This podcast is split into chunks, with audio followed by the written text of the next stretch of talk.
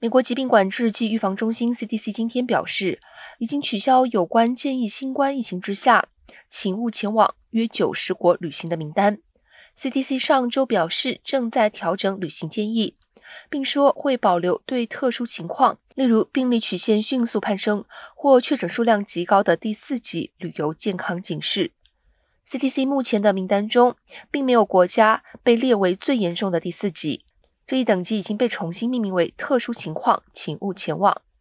CDC 对于警示下调至第三级、新冠高的国家和地区，仍不鼓励未接种疫苗的美国民众前往旅行，包括英国、法国、以色列、土耳其、希腊、意大利、日本、韩国、西班牙和俄罗斯等。